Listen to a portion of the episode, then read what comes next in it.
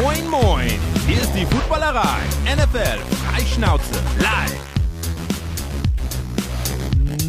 Moin, moin, einen wunderschönen guten Abend. Ähm, ich darf begrüßen mal aus der Hauptstadt und ähm, zwei Berliner hier, eigentlich drei Berliner, das ist eine Berliner Runde eigentlich, wenn man es so Das- sehen will. Ich wollte gerade sagen, was heißt denn hier eigentlich zwei, Freundchen? Äh, äh, du bist so lang weg, du bist so lang schon weg.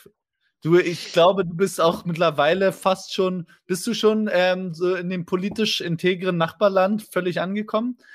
Und die politische Theke Nachbarland. Sehr gut, sehr gut ausgedrückt. Ja, man, Ja. man hört ja schon den Dialekt. Ja, das fände ich übrigens sehr schön, wenn du so ein bisschen so einen österreichischen Dialekt entwickeln würdest, Stolle. Also wenn, dann müsste Schuhen den noch viel eher haben. Ich meine, der hat äh, 400 Jahre in Tirol gelebt. Also, Das stimmt. Ja, schön, Schuhan, auch, dass du da bist. Ja, ich freue mich auch. Und ähm, ja, so ein bisschen äh, hatte man sich, also die Kinder haben sich den Dialekt angeeignet. Äh, wir haben den jetzt so ein bisschen rausgeprügelt, jetzt ist wieder alles gut, aber, aber, wir, wir, aber nichts gegen meine Freunde in Österreich. Tolles Land und coole Typen da. Und die spielen ganz guten Football. Das stimmt. Aber ich sagen, ich bin auch großer Österreicher. Ich bin auch großer Fan von Dialekt, aber vor allem von den Wienerischen. Aber, uh, na doch, ist schon schön.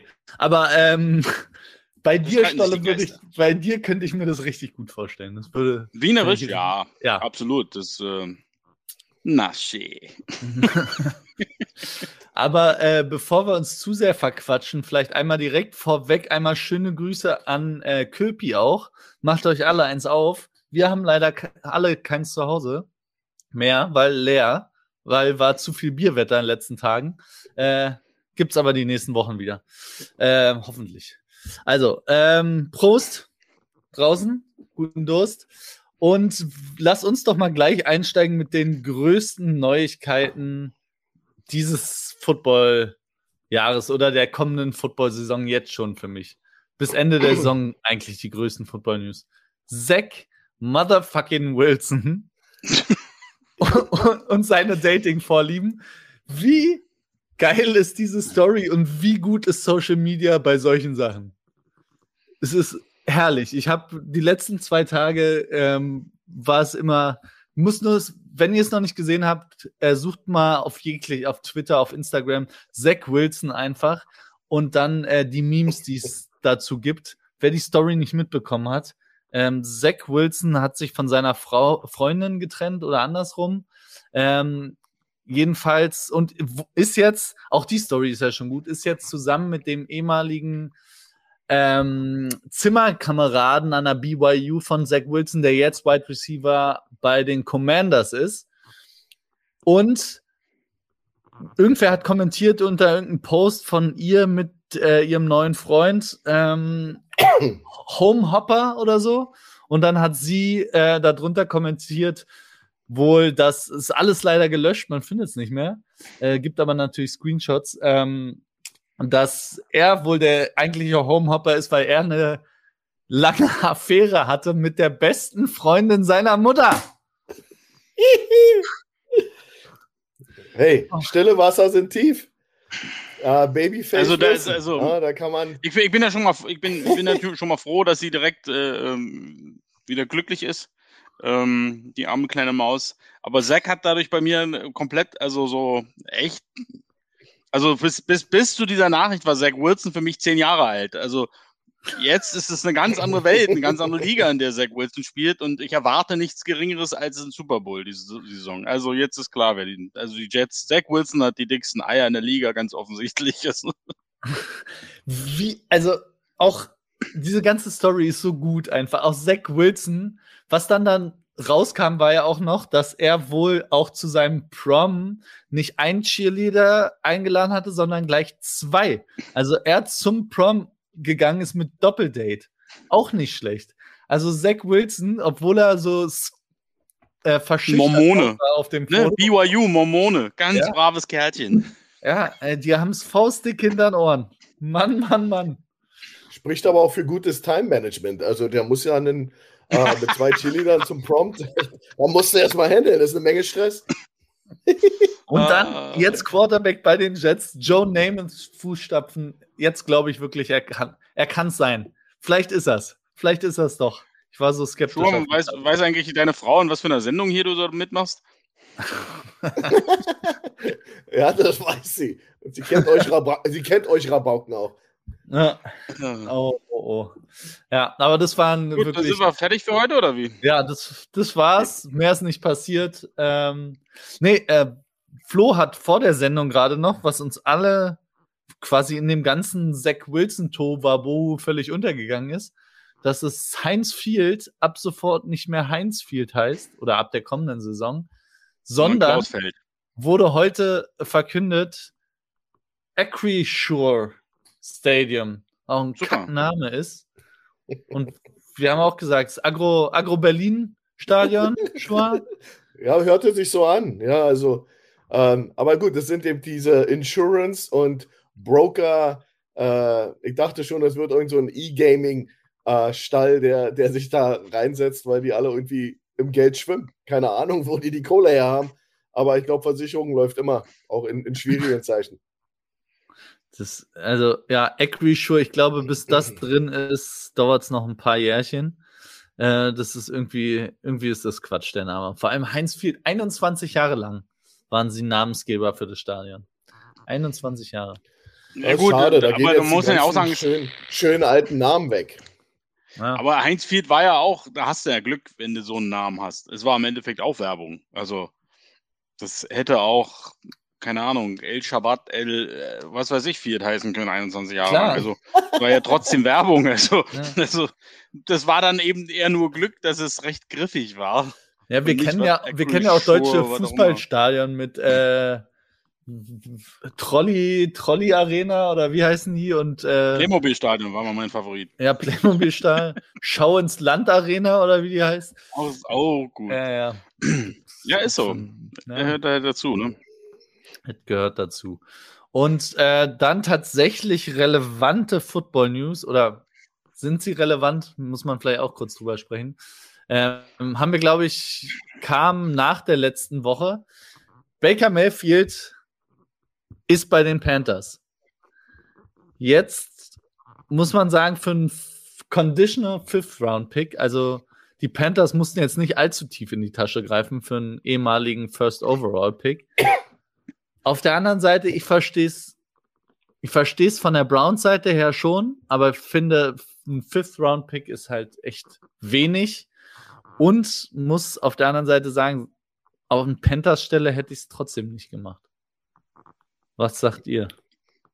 Na gut, du hast, Naja, also. du hast natürlich, äh, du, hast, du hast Baker, der auf 3,5 Millionen selber verzichtet, die er wohl in Incentives wieder zurückholen kann. Und sie teilen sich das Gehalt. In irgendeiner Form wird das ja geteilt. Das heißt, so teuer ist es für die Panthers nicht. Und die haben kalte Füße bekommen. Da, wie lange soll der da noch auf dem Markt sein? Und die brauchen ja auch. Äh, äh, Sam Darnold ist nicht die, die Antwort. Also ich denke mal, ähm, für die Panther ist das, ist das ein cooler Deal. Für die Cleveland Browns, das ist natürlich voll ins Klo gegriffen. Äh, den werden sie noch brauchen, weil ich sehe nicht, dass äh, die Sean Watson spielen wird dieses Jahr. Und von daher, ähm, ja, ähm, gut für Baker, dass er jetzt dann noch vom fahrenden Zug abgesprungen ist und noch ein Zuhause gefunden hat.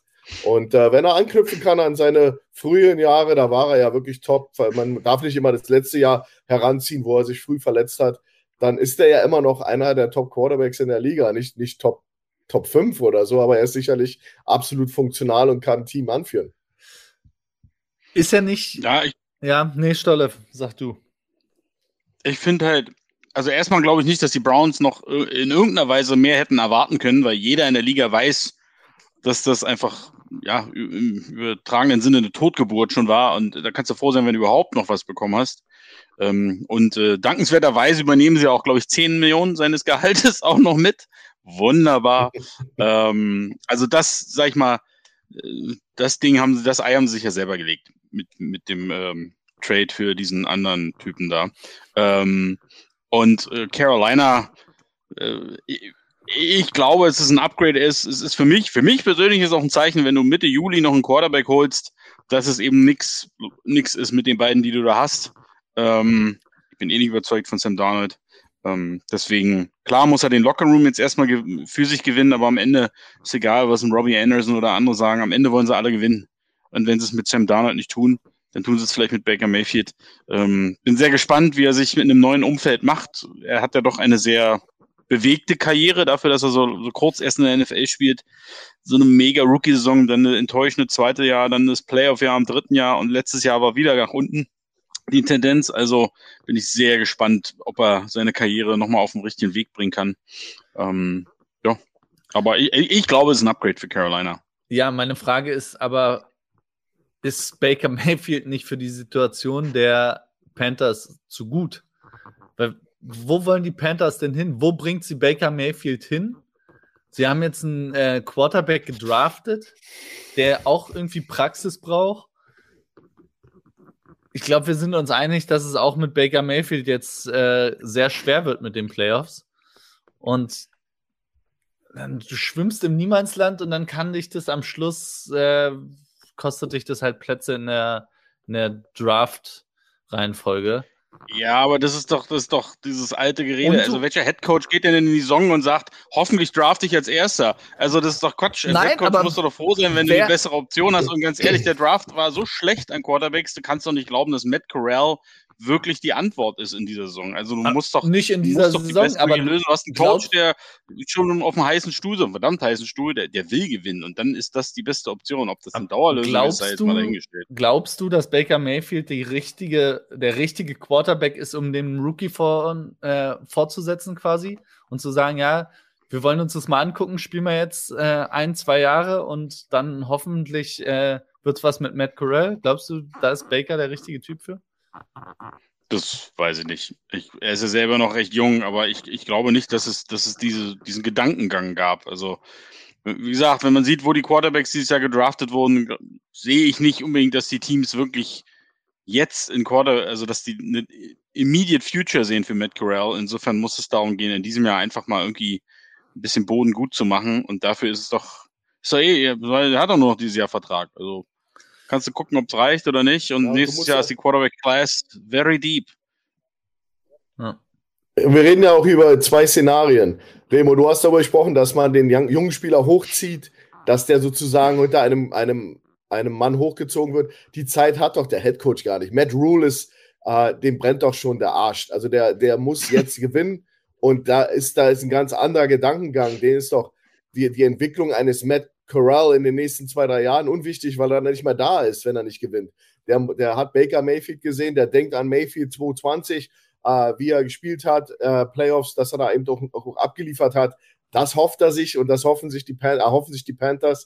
Aber dieses Ranziehen, da, da, da passt der Coaching-Staff nicht, weil die sind alle auf dem Hot Seat auf dem Weg raus, wenn sie nicht jetzt instantly gewinnen. Und das war eigentlich so der letzte Strohhalm, den sie hatten, der eigentlich auch noch, warum er? Weil er eigentlich der einzige fähige Mann noch auf dem Markt ist, der eben auch Stamm- und Starting Quarterback einer NFL-Franchise war. Das verstehe ich alles. Ich glaube nur nicht, dass es für die Franchise on the long run quasi die schlauste Entscheidung ist. Also klar, dass die Coaching-Staff alles versuchen muss, aber am Schluss macht der Coaching-Staff ja nicht unbedingt die Entscheidung, äh, wer für wen getradet wird. Ähm, Naja, aber willst du noch eine solche Saison? Du musst ja auch Tickets verkaufen. Baker Mayfield wird Tickets verkaufen. Der ist ja auch mit, seine Werbe, mit seiner Werbekampagne, die ich übrigens super äh, lustig finde. Ähm, ich finde, er ist ein super Typ. Der ist äh, einer nach meinem Geschmack und der wird da auch in, in, in Carolina Spaß haben. Und Matt Carroll kann sich wenigstens abschauen, äh, was er vielleicht nicht auf dem Feld machen sollte. Aber außerhalb des Feldes ist er doch ein witziger, witziger Kumpan. Also Ja. ähm, der ist natürlich sehr von sich eingenommen und ähm, ja, er bleibt da noch so ein bisschen, sich, der, die Leistung st- hinkt noch so ein bisschen hinterher, aber der ist immerhin noch eine First Round, First Pick äh, äh, Draft Choice und das muss man ihm einfach auch respektvoll eben erstmal lassen und jetzt die letzte Saison mal außen vor der Tür lassen und dann ist das die Body of, der Body of Work war gut, er hat Cleveland back on the map gebracht. Und das ist genau das, was die Panthers jetzt brauchen. Ja. Na gut, dann ähm, vielleicht noch kurz letzte News. ähm, die Raiders haben eine neue ähm, Präsidentin ernannt und die erste schwarze Präsidentin in der NFL. Dabei eine Frage an euch. Der Posten des Präsidenten oder der Präsidentin. Äh, so richtig, ähm, genau, was, was macht er genau? Weil manche Teams äh, ist er sehr präsent, bei anderen Teams gar nicht. Ja, das ist unterschiedlich. Ich glaub, per ne? Franchise. Genau, das ist eben einfach, einfach bei manchen sind das eben dann die, die, äh, äh, die Kinder des Owners, die dann da reinrutschen. Ich denke mal, der Präsident ist auch eher so im, im, im, äh, im Corporate Business tätig, nicht so sehr im Football-Bereich, wenn überhaupt. Und ähm, da, da gebe ich dir aber recht, Remo, das ist tierisch unterschiedlich bei den Teams. Die Auslegung der, der, der Job Description. Was ist dies, das Arbeitsfeld? Das, das ist äh, teilweise schwer durchzuschauen, äh, zu Ja. durch, durchschauen.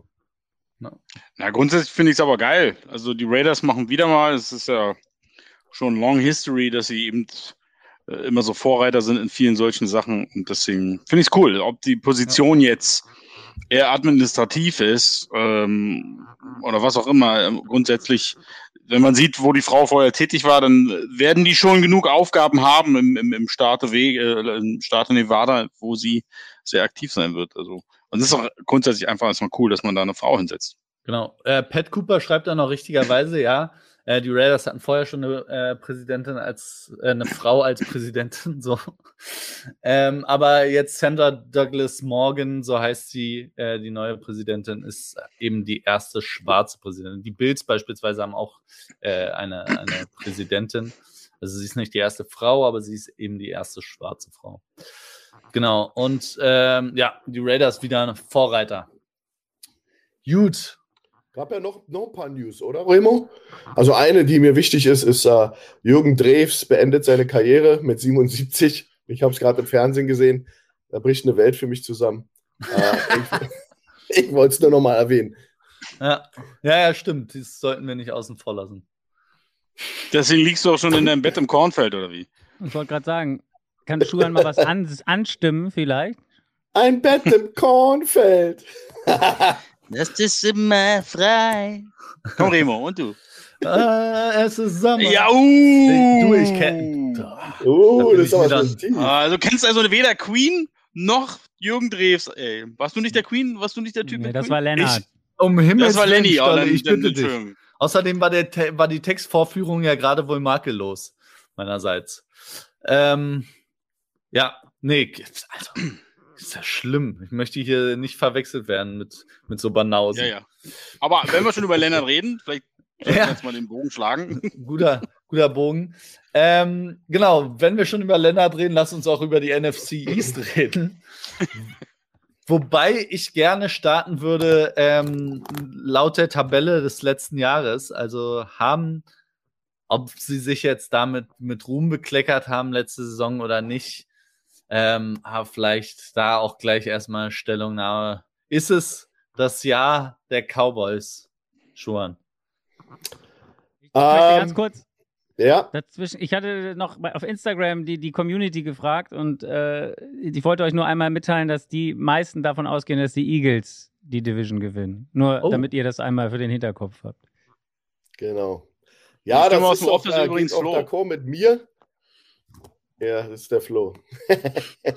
Aber wir haben natürlich, ähm, ich bin großer, wie ihr seht, ich bin ja auch Dallas-Fan und äh, geprügelter Hund die letzten Jahre. Also wir haben ja bei den Cowboys nach meiner Meinung den besten Quarterback der Division. Wir haben den besten Abwehrspieler der Division. Wir, da rede ich über Dak äh, Prescott, äh, Prescott und äh, Mika Parsons. Ähm, da ist natürlich immer noch ein Haufen per, äh, äh, Potenzial in dem Roster, aber ich bin sehr verstimmt über die Offseason und die, die äh, Leute, die sie haben gehen lassen. Da reden wir über Amari Cooper nach Cleveland für einen Fifth-Round-Pick. Ja, dann haben wir Cedric Wilson, der war immer die Nummer drei, der Nummer drei Wide Receiver nach Miami. Ähm, dann haben wir äh, Lyle Collins, der ist zu den Bengals. Die, die haben jetzt ihre O-Line aufge, aufgeboostert, um nicht nochmal so ein, so ein Super Bowl-Loss sich äh, einzufangen. Ähm, ja, Connor Williams, Offense Guard, ist, äh, ist nach, auch nach Miami. Ähm, Randy Gregory, wir kennen das Theater, was da passiert ist mit äh, announcen, dass der Mann schon unter Vertrag ist. Hm. Und dann sagt er, na, mir, mir, gefällt die Sprache im Vertrag nicht. Also ich, ich, ich bin mir nicht sicher, ob sie diese ganzen Abgänge kompensieren konnten. Ähm, sie haben äh, Tyler Smith gedraftet, ist von Tulsa, ein Offensive Tackle. Der wird höchstwahrscheinlich als Guard enden. Dann äh, Dean Sam Williams vom Ole Miss. Ähm, da kann man noch hervorheben, eigentlich bei der Draft, äh, Jalen Tolbert, den Wide Receiver, der in irgendeiner Form da diese dieses, dieses äh, äh, Loch in dem Wide Receiver Core äh, füllen soll. Äh, ja, okay, sie haben natürlich einen Top Receiver mit CD Lamb. Der ist natürlich jetzt die äh, proklamierte Nummer 1 im Kader. Mal sehen, ob er delivern kann. Talent hat er genug.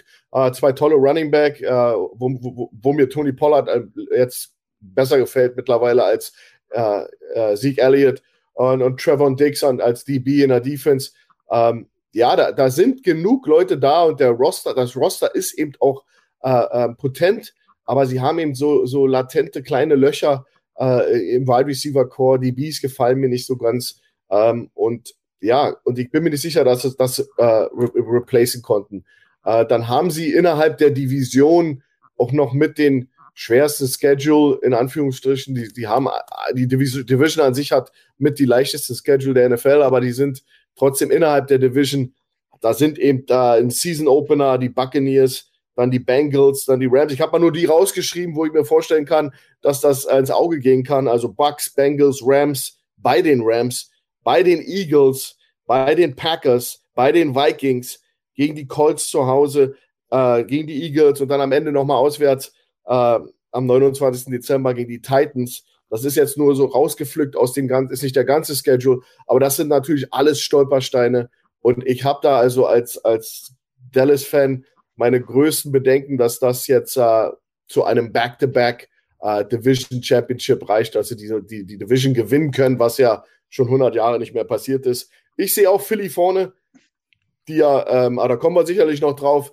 aber ähm, Dallas, ja, also wenn der Injury-Bug wegbleibt und sie bleiben gesund, dann ist mit dem Kader natürlich alles zu machen. Ja? Also Michael Gallup kommt zurück als von seinem ACL, also Kreuzband. Du hast natürlich äh, Leighton Van der Esch wieder gesigned. Äh, ja, also da kann man natürlich schon was mitmachen. James Washington von Pittsburgh, Wide Receiver, soll auch da irgendwie beim Receiver-Core helfen. Ähm, ja, Jaron Kears haben sie jetzt wieder resigned. Da ist natürlich schon was da, aber wenn dann die Injury Bug hittet und besonders auf Receiver, DB, ähm, ich bin mir nicht so sicher. Also ich glaube, das wird, ähm, ja, das wird da äh, nicht zum Titel in der Division reichen. Okay, hätte ich, hätte ich nicht gedacht als, als Cowboys-Fan schon, dass du da äh, so schwarz siehst jetzt. Aber ähm, klar, viele, viele Sachen kann man, glaube ich, nachvollziehen von dem, was du sagst. Wobei ich glaube, allein das seit Doug Prescott ist, glaube ich, also du sagst für dich der beste Quarterback der Liga. Ich glaube, da gibt es keine, äh, der Division gibt es, glaube ich, keine zwei Meinungen zu. Ähm, ist jetzt nicht auch die Creme de la Creme der Konkurrenz, muss man fairerweise sagen. Aber ich glaube, so ein Quarterback bringt dich oder deine Chancen, die Division zu gewinnen, schon noch mal ein Stück höher. Auch wenn sich klar die Eagles extrem verstärkt haben, aber auch die bauen sehr auf, auf dass die Rookies zünden. Und Dallas ist für mich der, ähm, Dallas ist für mich einfach der, der reifere Kader und der Kader, wo man eher weiß, was man hat. Also Eagles ist die Spanne größer von der Leistung gefühlt. Bei den Cowboys habe ich das Gefühl, weiß man, was man kriegt. Und das ist, glaube ich, eine, eine immer noch oder jetzt eine solide Defense mit einer Offense, die eben funktioniert, solange sich keine Receiver verletzen. Aber ich meine, Prescott mit CD Lamb und Gallup und einzige Frage, die ich hätte an dich, äh, Schwan, vielleicht, vielleicht hast du da eine Meinung dazu. Wer ist RB1 bei den Cowboys? Ja, ich habe ja schon gesagt, dass, dass äh, mir Tony Pollard gut gefällt, aber da spielt Geld eben auch immer eine große Rolle. Da wird ein Jerry sicherlich sagen, ich investiere nicht. Der ist ja, er hat ja Sieg Elliott einfach überbezahlt und das wird er einfach auch wieder haben wollen als, als Leistung und der Junge soll für sein Geld spielen. Ich glaube, das ist aus der Hand des, der Coaches. Sieg ist, ist der Nummer eins Running Back und das hat auch mit dem Paycheck zu tun. den, den Vertrag. Also das ist leider dann in dem Fall ein Geschäft. Blöd für Tony Pollard, der, der für mich also eine echte Offenbarung ist, dahinter hinter Sieg Elliott und so, so einen ganz anderen Wumms mitbringt, wenn er da den Ball trägt. Ähm, aber Sieg Elliott hat auch äh, aufblitzen lassen letztes Jahr, dass er, dass er immer noch solide ist. Natürlich nicht das Geld wert ist, was, was ihm bezahlt wird, aber er ist sicherlich, äh, das, die können froh sein, dass sie die beiden haben. Das sind zwei gute Running Backs. Ähm, aber ich glaube mal, einfach vom Vertrag her wird da äh, Management sagen, ein Elliott spielt, der verkauft doch Trikots mehr als äh, Pollard, der ist eben auch mehr präsent in Medien, der ist auch sicherlich so eine Art Aushängeschild vom Americas Team. Ähm, und das musst du einfach promoten und den kannst du nicht demontieren, indem du ihn äh, in eine Backup-Rolle setzt. Das, das, das werden sie nicht machen. Stolle, was hast du, was glaubst du, wo geht's hin für die Cowboys? Na, für mich ist erstmal entscheidend, dass sie nicht einen Super Bowl gewinnen. Da habe ich ja schon seit 15 Jahren eine Wette zu laufen. Die muss natürlich aufrechterhalten werden. Ähm, na, ich glaube, die Cowboys, ähm, zum einen bin ich, bin ich nicht überzeugt von ihrer ähm, Interior Defensive Line. Die war letztes Jahr schon schwach und ich sehe da so gar keine Verstärkung. Ähm, offensiv, glaube ich, werden die ein Spektakel abrufen können. Bin gespannt, ob dieses Running Back-Thema nicht irgendwann auch zu einem Problem wird. Ähm, überhaupt kein großer Fan find, bin ich von Mr. Dix. so ein klassischer, alle zehn Jahre hast du mal so einen Cornerback, der zehn Interceptions fängt, aber auch 4000 Yards zulässt. Äh, also ich bin bisher kein Fan von ihm. Ganz im Gegenteil zu Mika Parsons, von dem muss man einfach Fan sein. Ähm, aber ich glaube, die, die größte Baustelle, die Cowboys haben, und das, das könnte, damit steht und fällt am Ende die ganze Saison, ist Mike McCarthy. Der Typ sitzt auf so einem heißen Stütchen, das gibt's ja gar nicht. Ähm, der ist so furchtbar angezählt, der taumelt in seiner Ecke schon. Und äh, Dan Quinn könnte ihn auffangen. Der steht schon hinter ihm und sagt, komm, ich fange dich auf oder vielleicht auch nicht. Ähm, und dann gibt's die Gerüchte über Sean Payton, ja, also den, der nun mal in der Ecke wohnt und den die Cowboys schon immer haben wollten. Also das ist so ein, der muss so abliefern und irgendwie hatte ich mir tatsächlich viel mehr von Mike McCarthy erwartet. Der hat so viel in Green Bay auch erreicht. Am Ende ist er ordentlich gestruggelt und irgendwie dachte ich, der kommt dann nach Dallas ähm, und hat ein bisschen was dazugelernt. Ich habe aber nicht das Gefühl. Also deswegen, das, das ist so durchaus ein Playoff-Team, aber in, in finde ich immer noch einer der schwächeren Divisions. Ähm, Glaube ich, dass es Platz zwei wird am Ende.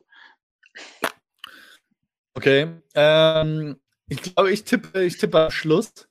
Aber ich. Ach so. Hm.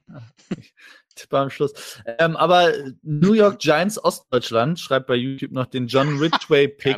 Fand ich überragend für Nose Tackle. Den hätte ich gern bei den Giants gesehen. Also da haben sie natürlich versucht, sich in der, in der D-Line oder Interior D-Line zu verstärken. Wobei in der fünften Runde ist jetzt auch, ähm, kann Stil sein, klar, aber haben sie offenbar nicht priorisiert, muss man auch fairerweise sagen. Und ähm, ja, ich, ich, ich bin gespannt. Die, die O-Line ist immer noch gut, glaube ich. Prescott ist, wie gesagt, der beste Quarterback der Division. Und ich glaube, am Schluss wird es bei mir, gibt das den Ausschlag. Ja. Aber. Gut, damit hast du, da hast du es schon hergegeben, Remo, du hast es schon hergegeben. Aber sie sind ja bis zu Prescotts Verletzung sind sie ja auch gut gestartet. Aber das ist eben immer so das Problem bei Dallas, dass die, wenn sobald die Verletzungen sich einsetzt, ein, eintreten, dann äh, ist da irgendwie ein Knacks drin. Besonders äh, wenn es den Quarterback erwischt, der, der dann irgendwie durch seine Waden, Wadenzerrung kom komplett dann anders spielt plötzlich, ja. Ja, aber es kannst ja, am Schluss kannst du den Punkt ja bei, bei der Sportart, vor allem bei allen Teams mal, am Schluss ist immer eine gehörige Portion Glück dabei. Und wenn sich, also welches Team ähm, ist denn noch auf Kurs, wenn sich der Starting Quarterback verletzt? Außer vielleicht die Eagles, Stolle. Ähm, Mit Kurt Warner. Ja.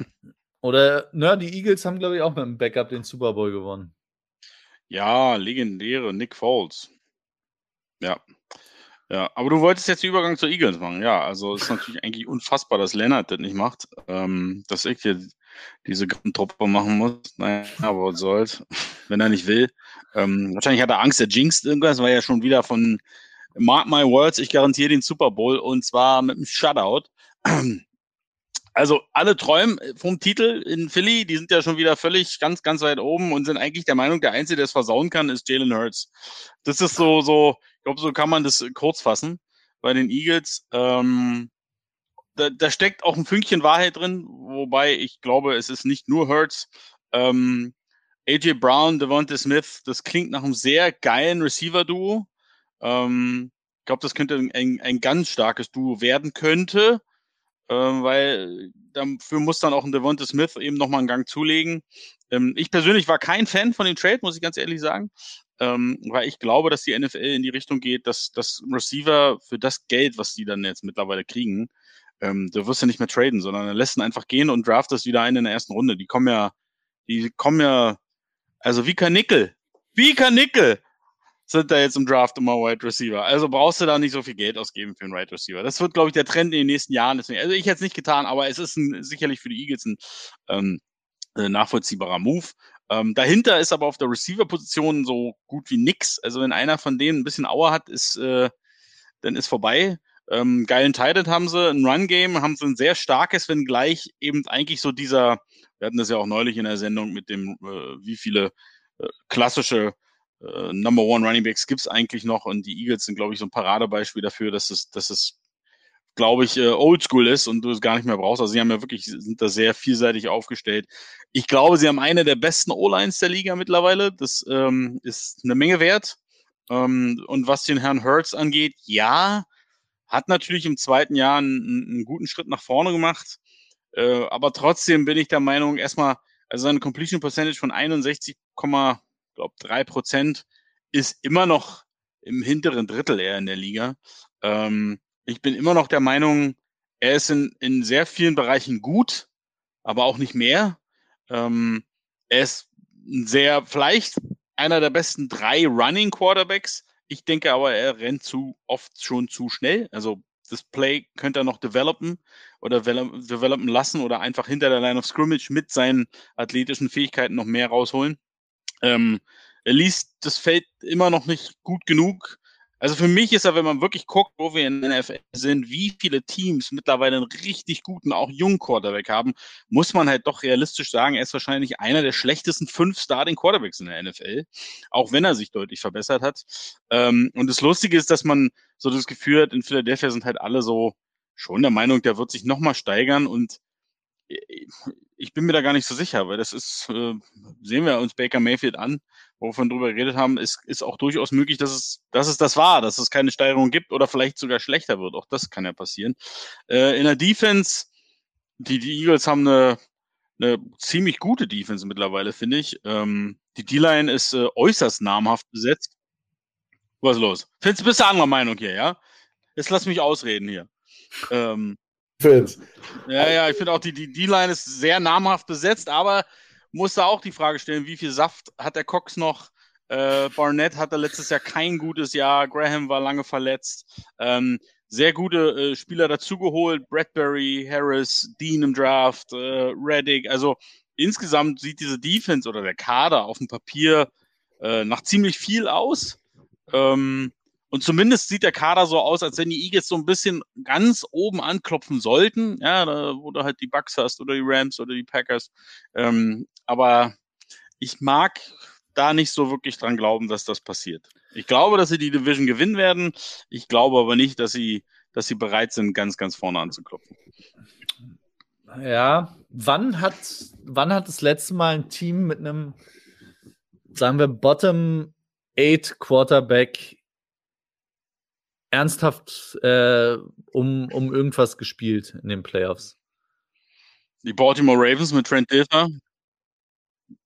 Die Ravens mit Trent Dilfer. Die Bears mit Rex Grossman. Gibt einige. Naja, komm, ey. Also Eli, also Jalen Hurts, ich, ich bin auch, äh, ich bin nicht überzeugt, dass er der Franchise Quarterback ist. Die Frage kam nämlich von der Jones. Äh, seht ihr Hertz als den sicheren QB der Zukunft für die Eagles? Ich glaube, das ist ein komplett äh, durch die Bank weg Nein. Also sicher auf jeden Fall nicht. Ob er es äh, nicht werden kann, äh, steht in den Sternen, aber sicher ist er ganz sicher nicht. Und ähm, bin gespannt und ich bin mir auch nicht sicher, ob sie, klar, die Rushing Attack war gut, aber jetzt haben sie AJ Brown, ähm, Dallas Goddard und Devonta Smith und an, als dritten Receiver Zach Pascal finde ich nicht so scheiße, muss ich auch mal sagen. Ähm, haben sie auch ein Receiver-Core, was gefüttert werden will. Und ja, mal gucken. Also, falls Hurtsmann Spiel ausfällt, Gardner, der Bart der NFL, der schönste Bart der NFL, der ist dahinter und der ist auch immer noch äh, meiner Meinung nach zumindest als Passing Quarterback sicherlich nicht schlechter als Jalen Hurts. Der öffnet natürlich ein bisschen mehr, was das Laufspiel angeht. Aber vielleicht können sie da irgendwie kreativ werden. Ähm, am Schluss glaube ich tatsächlich, dass die Eagles genauso weit kommen, wie es eben das Quarterback-Play auch zulässt. Ich glaube nicht, dass die Defense alleine das Team tragen wird. Ich glaube auch nicht, dass das Laufspiel es nochmal die komplette Offense tragen kann. Ähm, und von daher muss, müssen auch Impulse kommen vom Quarterback, meiner Meinung nach. Und da ist für mich das größte Fragezeichen. Aber Remo, da muss, da, da, da muss man jetzt noch mal ein bisschen tiefer in den Kader gehen, weil du hast jetzt einen Receiving Core aufgerufen. Das, wenn du das vergleichst mit dem der, der Cowboys, das ist, uh, ist eigentlich kein Vergleich. Da, da gibt es einen Nummer 3 Receiver, da gibt es ja Nummer 4 Receiver in Philly. Du hast, ein, du hast, und das ist ein ganz wichtiger Aspekt, ist, dass wir hier reden hier über eine der Top also ich würde mich rauslehnen, Top 3 Offensive Lines der, der NFL. Also das ist eine, eine Bank, diese Offensive Line. Und wenn die mit dem Laufspiel mal früher anfangen würden, das als einen äh, echten Teil der Offense frühzeitig zu etablieren, dann versuch mal den Lauf zu stoppen und diese Receiver, diese Waffen. Das ist nämlich, das, das, das ist nämlich der, der Trick dabei, dass du, dass du mit dieser, erstmal mit dieser Defense, die unverschämt talentiert ist, mit, ähm, wie gesagt, mit Hassan Reddick, Kazir White, äh, Bradbury, äh, da sind äh, äh, Nakobe Dean, willst du mich verarschen? Dass der, das, also das sind richtig gute Spieler und dass die die noch addest zu einer schon echt, echt zickigen äh, Unit, die, die letztes Jahr schon äh, gut war. Und dann hast du die beste, eine der besten Offensive Lines, du hast ein super Running Game. Das musst du weiter etablieren, aber du hast dich verbessert im Receiving Core.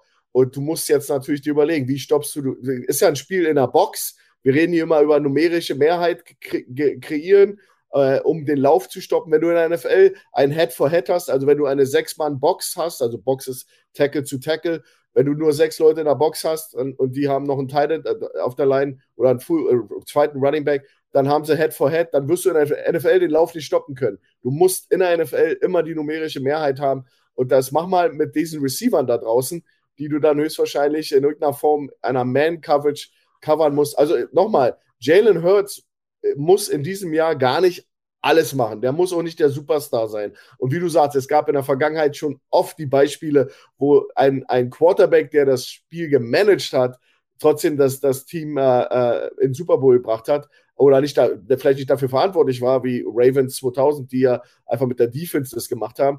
Und ähm, warum sollte die Defense, der, die so viel Talent hat, nicht, äh, nicht äh, diese Mannschaft tragen. Das äh, weiß nicht, warum man das verneinen sollte. Äh, und dann mit diesen Upgrades in der Offense, ich glaube, da geht ein Haufen. Der Trick wird sein, dass Nick Sirianni, der Head Coach, dass der daraus jetzt eine Unit formt und ein Team formt, was eben competen kann und äh, nicht voller Egos ist und dass er daraus ein, äh, eine eingeschworene Truppe macht. Ich glaube, das ist viel, viel wichtiger, weil machen wir uns nicht vor, ist der Most Improved Roster in, definitiv in der Division, wenn nicht sogar äh, im, im, in der NFL. Und das, das muss man einfach anerkennen. Also Howie Roseman, der GM da, der, wo, wo auch immer er die Kohle her hat, keine Ahnung, wie die das machen. Aber das war schon ein Meisterstück, muss man ehrlich sagen.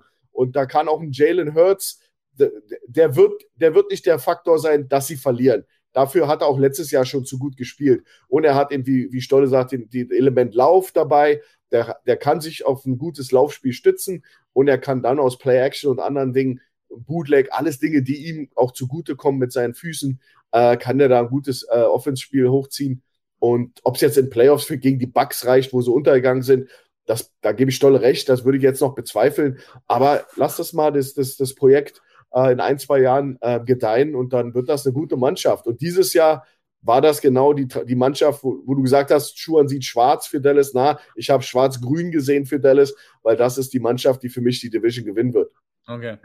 Dann bin ich gespannt. Ich sag's euch jetzt schon mal, ähm, die, die Quote für die Eagles oder Over-Win-Totals quasi im, in Vegas quasi äh, steht bei 9,5 Wins. Over-Under kannst du wetten. Also ist ja immer so, Vegas hat ja dann immer ungefähr die Zahlen, die kennen sich ein bisschen aus, weil die wollen kein Geld verlieren. Ähm, die haben die Eagles bei 9,5 Wins. Cowboys übrigens bei 10,5. Aber ähm, können wir vielleicht am, am Schluss noch einmal, einmal durchdiskutieren. Ja, eben. ja. Ähm, ein Team, was aber was an Platz 3 war letztes Jahr und ja, wenig positive Schlagzeilen hatte in den letzten 25 Jahren, ist das Team aus Washington mit dem jetzt wunderschönen Namen äh, Commanders. Was sagt ihr eigentlich zu dem Namenswechsel? Also für mich hätte es Footballteam bleiben sollen. Nee. Football Och, das ist doch blöd. jetzt alt, der Hut. Scheiß drauf.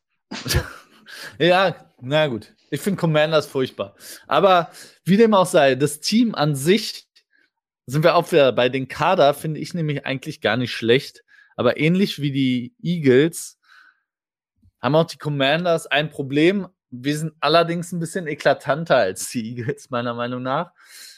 Die Commanders haben getradet für fucking Carson Wentz. Wenn du auf dem, auf dem Markt noch hattest ähm, Baker Mayfield, Jimmy Garoppolo, beide für mich eine sicherere Option als Carson Wentz, weil anders als auch ein Jalen Hurts hat Carson Wentz für mich letzte Saison gezeigt, dass er deinem Team eben doch ein Spiel verlieren kann.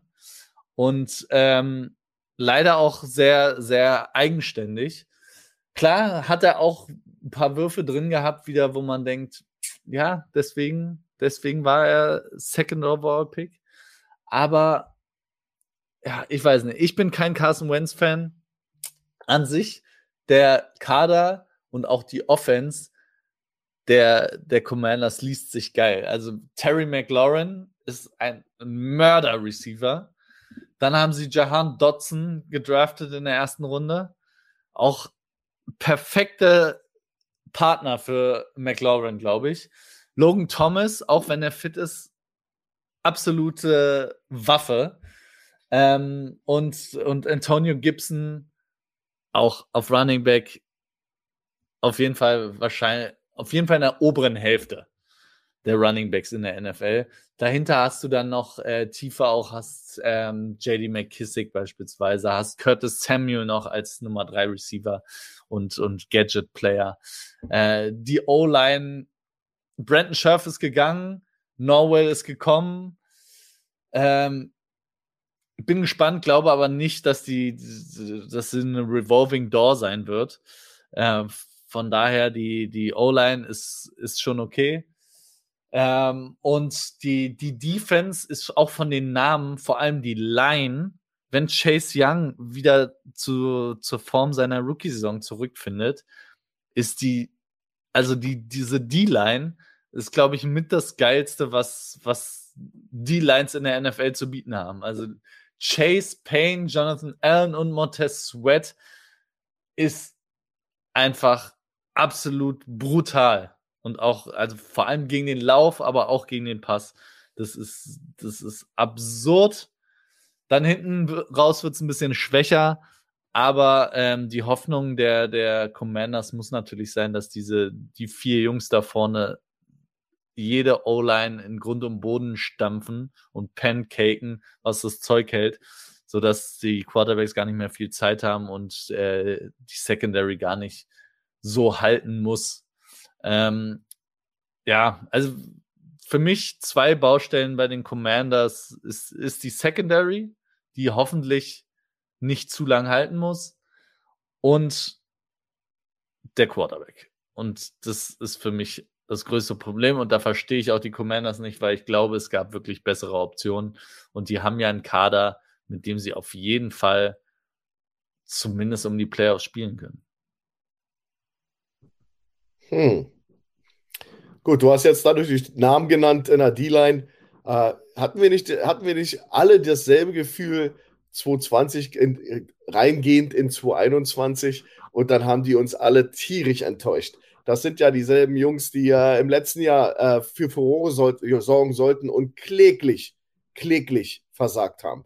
Also diese, diese Defense sah ja auf dem Papier auch letztes Jahr monströs aus. Und dann war das gar nichts. Also das war ein laues Lüftchen. Und das, das ist so ein bisschen ein Problem bei, bei Washington. Äh, Carson Wentz haben sie sich auch weit rausgelehnt. Ähm, meine Bedenken bei Carson Wentz sind, dass sein alter Arbeitgeber und das und besonders auch Ownership und Management ihn gar nicht schnell genug loswerden konnten. Also da war irgendwas hinter den Kulissen. Die wollten Carson Wentz auch gar nicht behalten, die Colts. Also die wollten den loswerden. Das war also ein, ein, wie ein, ein Lepra-Kranker. Schnell raus, raus, raus aus der Tür. Und das war natürlich so ein bisschen bedenklich. Warum? Was, der kommt ja mal ganz nett drüber äh, mit seinem, äh, ja, mit seinem äh, Waldmann auf Jagd gehen und Naturburschen-Image, aber er, er scheint da sehr angeeckt zu haben.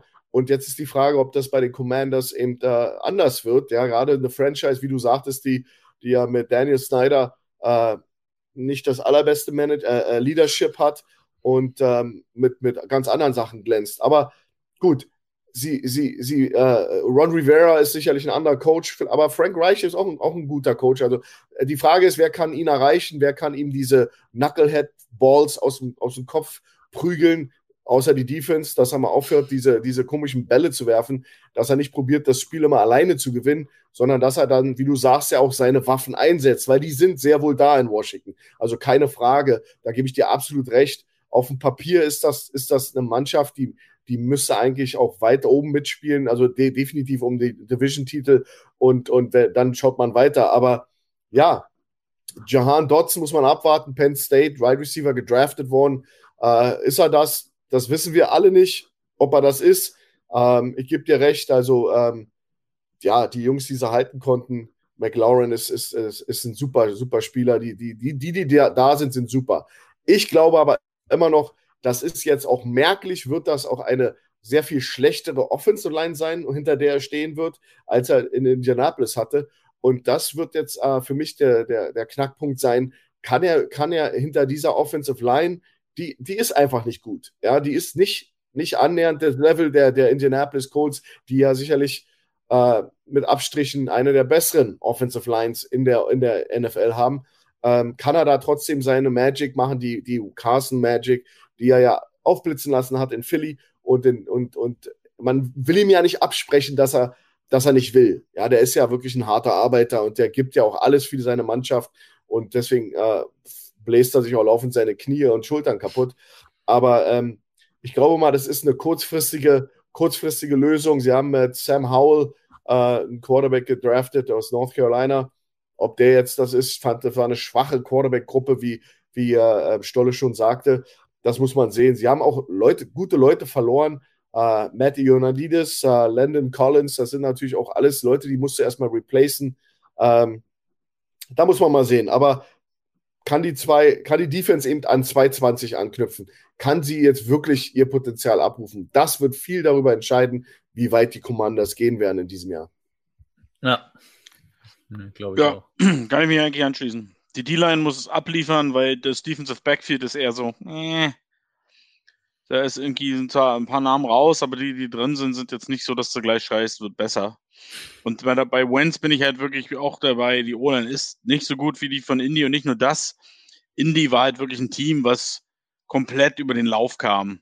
Ähm, so wie sonst vielleicht noch die Titans. Ja? Und äh, Washington ist jetzt nicht unbedingt so ein Team, was, was komplett auf Gibson setzt. Ähm, die haben sicherlich insgesamt einen besseren Receiving Core, zumindest auf dem Papier in diesem Jahr, als das vielleicht Indy letztes Jahr hatte. Aber hier wird es mehr auf Wenz ankommen und da bin ich tatsächlich wie wahrscheinlich die meisten mittlerweile, wahnsinnig skeptisch, dass, äh, dass er das Ding nochmal zum Laufen bekommt. Ja, was man ihm zugutehalten muss, oder was heißt ihm zugutehalten muss, aber was man ähm, zumindest anmerken muss, glaube ich, ist, dass das Receiving Core natürlich wesentlich besser ist, als es bei Indy war. Oder wesentlich, aber auf jeden Fall besser.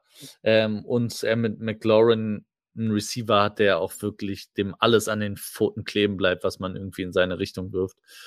Aber ja, die O-Line muss man gucken, wie er damit umgeht, wenn er dann doch vielleicht ein paar Millisekunden weniger Zeit hat als bei den Colts. Ich, ich glaube auch, dass, wie gesagt, mit Baker, glaube ich, äh, wären die, wären die Commanders ein, ein Kandidat gewesen, um den Division-Sieg mitzuspielen. Carson Wentz ist mir da zu schwach. Ich glaube, die D-Line, wenn sich da niemand verletzt, da muss es, muss es jetzt rumpeln, weil sonst, äh, sonst müssen sie das, das Experiment der ganzen First-Round-Picks, glaube ich, beenden. Dann muss man sich da was anderes überlegen, wenn es jetzt nicht klappt. Ähm, und die haben ja auch, äh, aber sie sind strategisch schon schlau vorgegangen, weil sie haben immer noch Taylor, Tyler Heinecke im, im Roster. Ich bin großer Taylor Heinecke-Fan. Also ich, ich mag den Jungen. Ja, der ist also wirklich äh, aus, äh, nach dem Holz geschnitzt, aus dem Holz geschnitzt, den, den mag ich. Ja, und wenn da mit Carson Wentz das, das Experiment, wenn das, wenn das, äh, wenn das Experiment Wentz äh, schief geht, haben sie ja immer noch einen, einen Quarterback, den du respektieren musst, der, der Spiele gewinnen kann. Und äh, ich mag Heinecke sehr und ähm, bin ganz froh, dass der da noch im Roster ist. Ich bin zwar kein Commander-Fan, aber ich bin Football-Fan und ich mag nicht, wenn die Mannschaft steht und fällt mit einem Mann.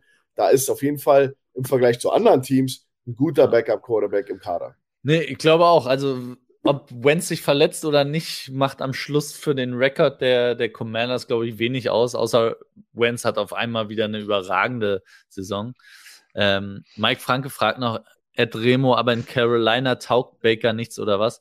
Doch, habe ich ja gesagt. Ich glaube, Baker ist zu gut für die Panthers in der Situation, in der die Panthers sich befinden. Das war von vornherein mein, mein Statement dazu.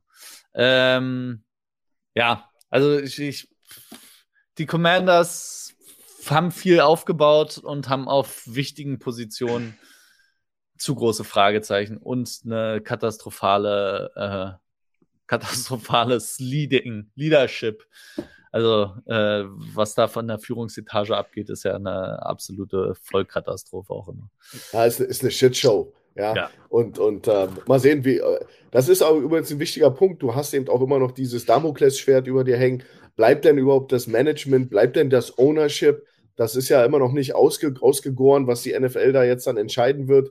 Äh, sie wollen Daniel Snyder halten. Offensichtlich äh, macht die NFL alles in ihrer Macht Stehende, um diese E-Mails und diese Sachen nicht über einen John Gruden hinausgehen zu lassen. Aber am Ende des Tages äh, wissen wir alle, dass unter den 350.000 E-Mails absolut verfängliche Sachen auch von einem Snyder sind, der sich nicht viel Mühe gibt, da äh, gegeben hat, da die Sachen auch zu verheimlichen oder so. Der hat die Leute, die Mädels bezahlt dafür, dass sie den Mund halten. Und das ist also echt schlimm, was da abging und äh, verwerflich. Und ich glaube, das wird dieser Franchise, auch an Ron Rivera, der, der ein korrekter Kerl ist, das wird an ihm nagen, weil, weil wenn du die Interviews liest, äh, die er gibt im Moment äh, in der Offseason, da geht es immer nur darum, dass sie sich bessern wollen, dass sie das Arbeitsklima verbessern wollen. Der redet überhaupt nicht über Football, der redet, was im Büro passiert. Ja, und dass sie das verändern wollen. Und das ist immer ein Alarmzeichen dafür, wenn der Headcoach sich um andere Dinge kümmern muss und um, äh, um, um die Public Awareness äh, zu, zu verbessern, dann weißt du, dass du schon, das ist eine Shitshow. Und das, muss, das wird sich bald ändern, zumal sie ja an das Geld der NFL gegangen sind. Und ich warte immer noch auf die Reaktion äh, wenn dann nämlich die Abrechnung nicht stimmte und zu wenig Geld an die NFL gezahlt wurde, da ist es dann schon so ein bisschen wie bei unseren, unseren äh, ja, good old friends, wie bei der italienischen äh, Freunde der italienischen Oper. Die werden dann natürlich dann irgendwann was machen dagegen. Ja, ja, äh, ich glaube auch, also für, für längerfristigen Erfolg muss sich da, da unbedingt was ändern. Aber gut. Ähm, lass uns doch zur letzten Franchise kommen, die auch auf dem letzten Platz waren, die einmal alles auf links gedreht haben, bis auf die Quarterback-Position. Also zumindest ähm, im Coaching-Staff. Die New York Giants. Stolle, glaubst du, dass dieses Team, so wie es zusammengestellt ist, mit dem neuen Coaching-Staff, dem alten Quarterback, ähm, nochmal angreifen kann? Das ist, oder ist. ist Ach so, ich dachte, du fragst auch, ich glaube, dass sie mehr als vier Spiele gewinnen. ist es der Abgesang auf Daniel Jones dieses Jahr? Ja, also ich glaube nicht, dass Daniel Jones die Lösung ist. Ähm, ich ich, ich finde es okay und fair, dass sie ein Jahr mit ihm arbeiten. Und äh, am, am Draft Day haben wir aber auch gesehen, warum das vielleicht so ist. ähm, ich, ich bin gespannt. Ich, ich, ich mag die Veränderungen, die gemacht wurden. Ich mag den neuen Staff. Ähm, das dauert aber für gewöhnlich ein bisschen Zeit, ne? wissen wir ja alle. Ähm, du spielst aber in einer Division, in der du durchaus den einen oder anderen Sieg auch einfahren kannst, meiner Meinung nach. Was, was mich, ich glaube, der Pass Rush der Giants könnte dieses Jahr eine richtig, richtig gute Stärke des Teams sein. Ähm, das wäre auch schon mal was wert. Irgendwie müssen sie es hinkriegen, die Receiver, die sie haben, besser in Szene zu setzen. Und sie sind ja nicht untalentiert auf Receiver. Ähm, da haben sie A eingekauft letztes Jahr, B gedraftet. Also da musste eigentlich ein bisschen mehr rausholen. Von, von Barclay, da bin ich wahnsinnig gespannt, was das wird. Das ist so, der steht halt so eine, an so einer Crossroads. Ne? Der, der muss dies Jahr wirklich mal was, was bringen, weil sonst ist er da raus, kriegt irgendwo wahrscheinlich einen Einjahres-Prove-It-Deal. Ähm, der muss einfach mal gesund bleiben, damit fängt schon mal an. Und Daniel Jones, am Ende gibt es, glaube ich, für Daniel, für, die, für, den, für, für den Spieler Daniel Jones und damit auch für die Giants gibt es nur eine Sache, die ganz, ganz wichtig ist. Den Ball nicht mehr so oft hergeben.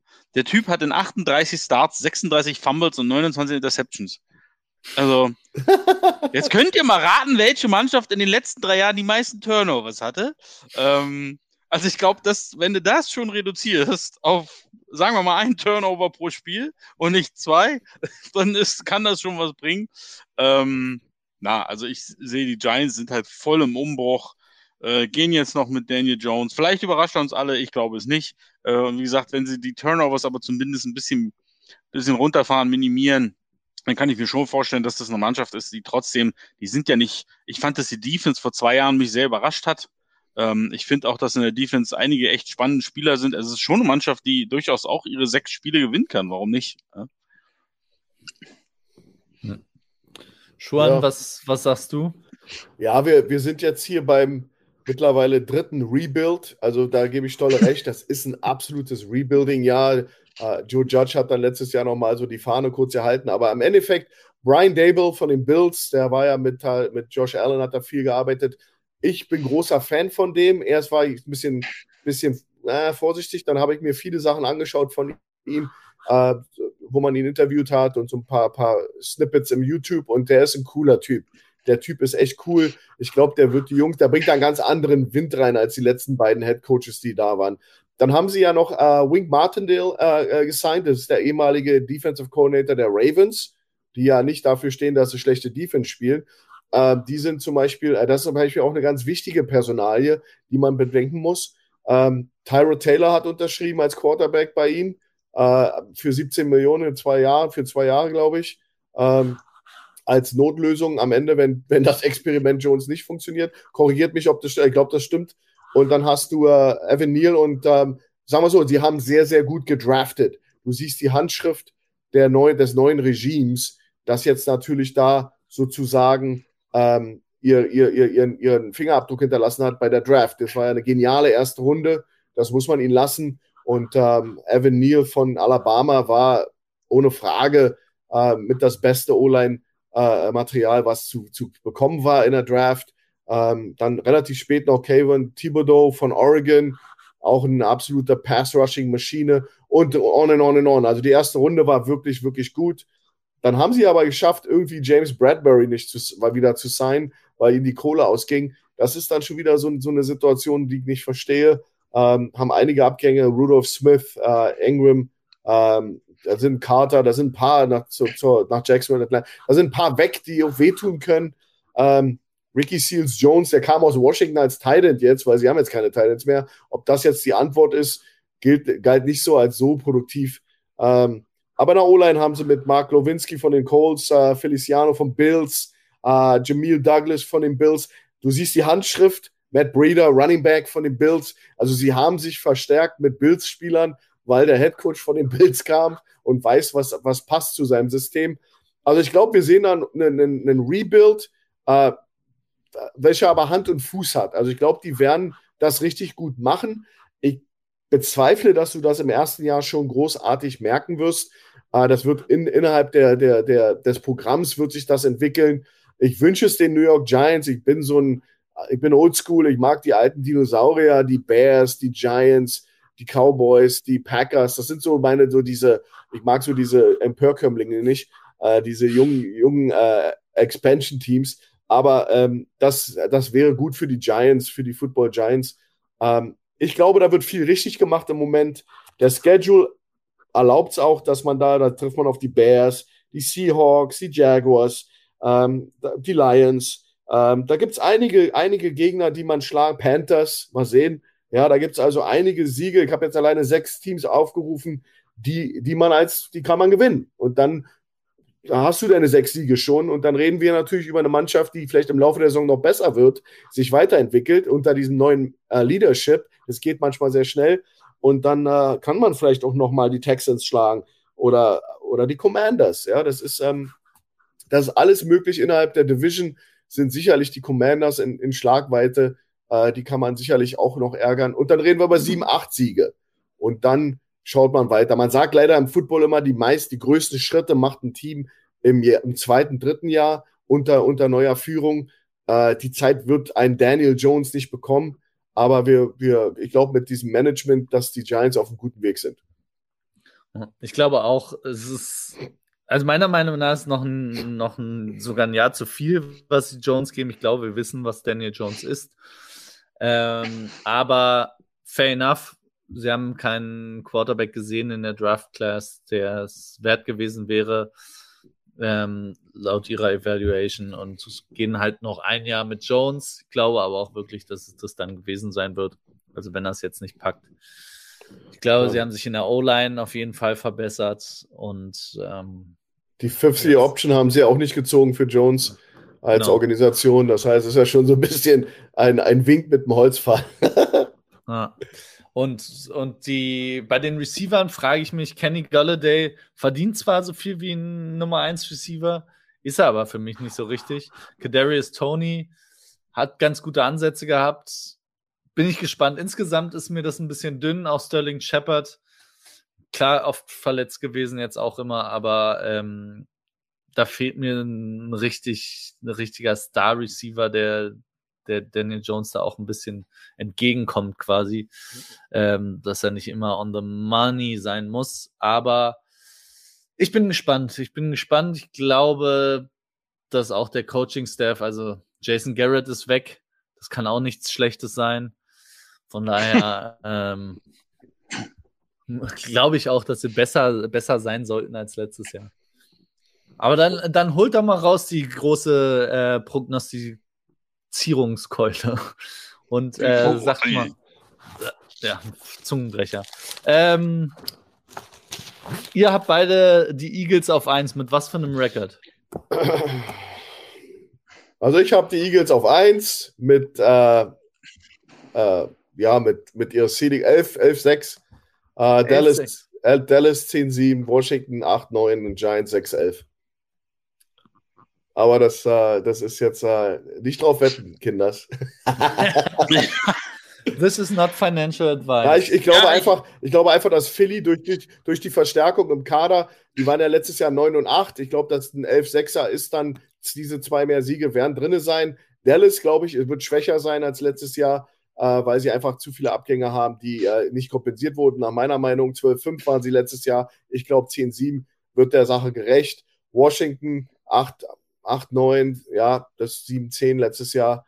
Äh, Giants sind ist auf alle Fälle mit neuem Management sind zwei Siege, zwei extra Siege sind sie wert. Ja, hört sich vernünftig Demo, an. Fragt doch die Leute da draußen auch mal, dass sie auch mal ihre Prognose abgeben sollen. Ja, hast, hast du ja jetzt quasi gemacht. Habe ich jetzt gerade getan, ja, also ohne Bild. genau. Ja, äh, genau. Schreibt doch mal eure Prognosen rein. Äh, ich bin mal gespannt, ob auch ähnlich wie bei, wo hatten wir die Umfrage bei Instagram? Ähm, ob ihr genau. auch größtenteils die Eagles vorne seht.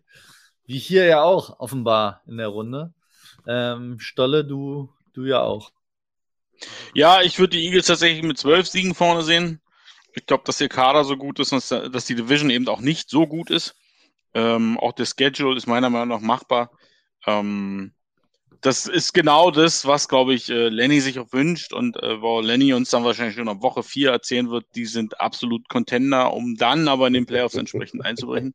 Ähm, äh, die Cowboys, ich, ich glaube, das wird dieses Jahr wieder so too much Drama. Ich glaube, das wird relativ früh hässlich. Jerry Jones steht dann wieder jede Woche mehr in den Medien, als, als er sollte und ich glaube, neun Siege.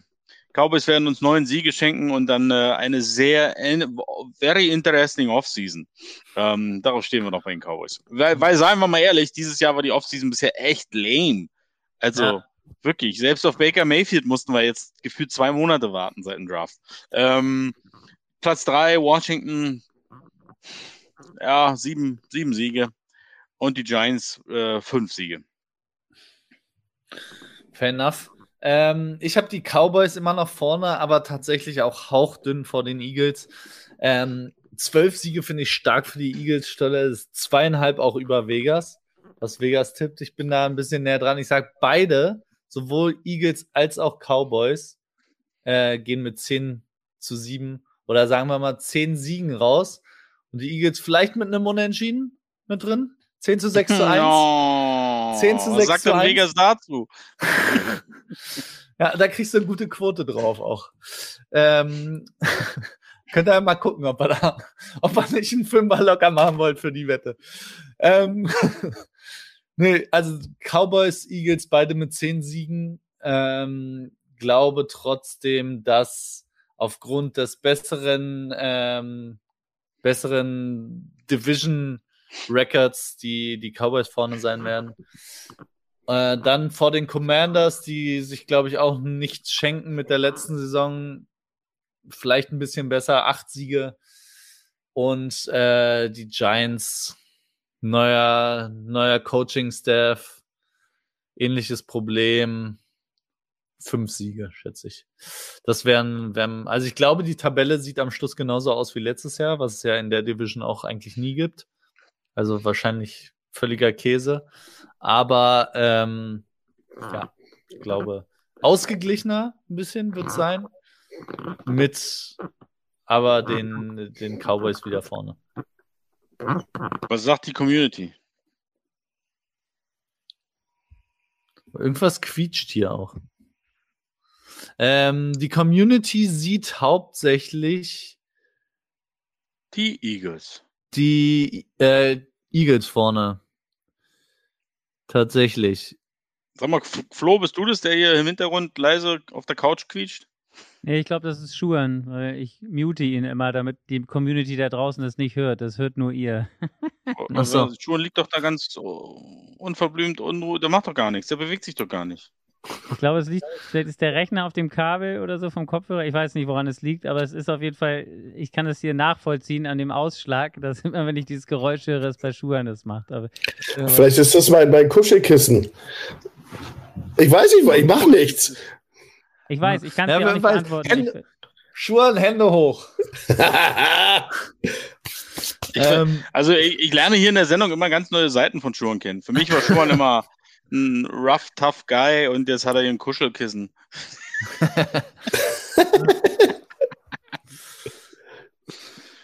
und ja, also die, die Community ist hauptsächlich bei den Eagles, wenn ich das richtig sehe, ist der Jones der Einzige, der die Cowboys auch vorne hat.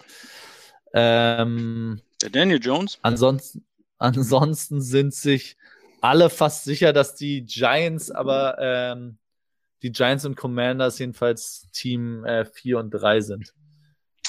Ja, ich glaube, die Division gibt nicht so viel Spannung her wie vielleicht andere. Glaubst du? Finde ich auch gut, dass wir damit angefangen haben. Ja, ich glaube, die wird, äh, könnte spannender werden, zumindest um den Sieg, als, als man denkt. Hm. So hast du es ja auch getippt. Ja, ja, ja. Wollt, habt ihr noch irgendwelche äh, letzten Worte? Habt ihr noch? Hast du jemanden? Go Cowboys, go Cowboys. Go Cowboys. Genau, go Cowboys. Uh, uh, uh, wird, dieses Jahr wird euer Jahr. Nicht. Ja. Und weil ich euch äh, heute da draußen keine Heckentrimmer empfehlen konnte, wollte, ähm, Was ist da schiefgegangen? Vielleicht ein, ein, auch mal Werbung in eigener Sache.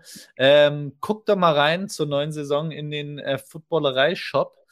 Äh, hatten wir auch schon eingeblendet, vielleicht kann es Flo auch nochmal einblenden, die Schürze. shop.footballerei.de und äh, da habt ihr, wie gehabt, den geilsten Scheiß, also die Pullover, beste Qualität und vielleicht schon mal anteasen, kommt in den nächsten Wochen. Äh, eine, eine neue Kollektion, die ein bisschen ist quasi zum auch mal für einen guten Anlass, für einen feinen Anlass, zur Hochzeit auch mal den guten Pullover rausholen. Ähm, genau. Könnt ihr ja ein Auge drauf haben, aber schaut generell mal rein. Ja, und Remo damit, heiratet im Pullover. Interessant. und damit mit in dem Pullover, der kommt, Im willst Rolli. du auch heiraten nochmal. Im Rolli. Ganz kurz, das T-Shirt Throwing Bombs, Banging Moms ist leider schon weg.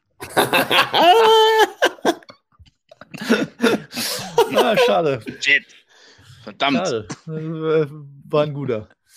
Ja, naja, aber dann, äh, wir hören die Woche voneinander. Ihr kriegt von uns natürlich, äh, wie gehabt, auf die Ohren und äh, auch auf YouTube. Und spätestens nächste Woche, Montag, sehen wir uns dann an gleicher Stelle wieder. Ich freue mich und war mir ein Fest mit euch. Yeehaw, Cowboys! Die Berliner Bande hier. Es war so schön. Es war so schön. Mussten wir uns ganz schön beherrschen, wa? Mussten wir uns ein bisschen Jungs. mehr herrschen, aber war gut. War gut gewesen. Also, bis zum nächsten Mal. Ciao, ciao. Tschö, tschö. Tschüss!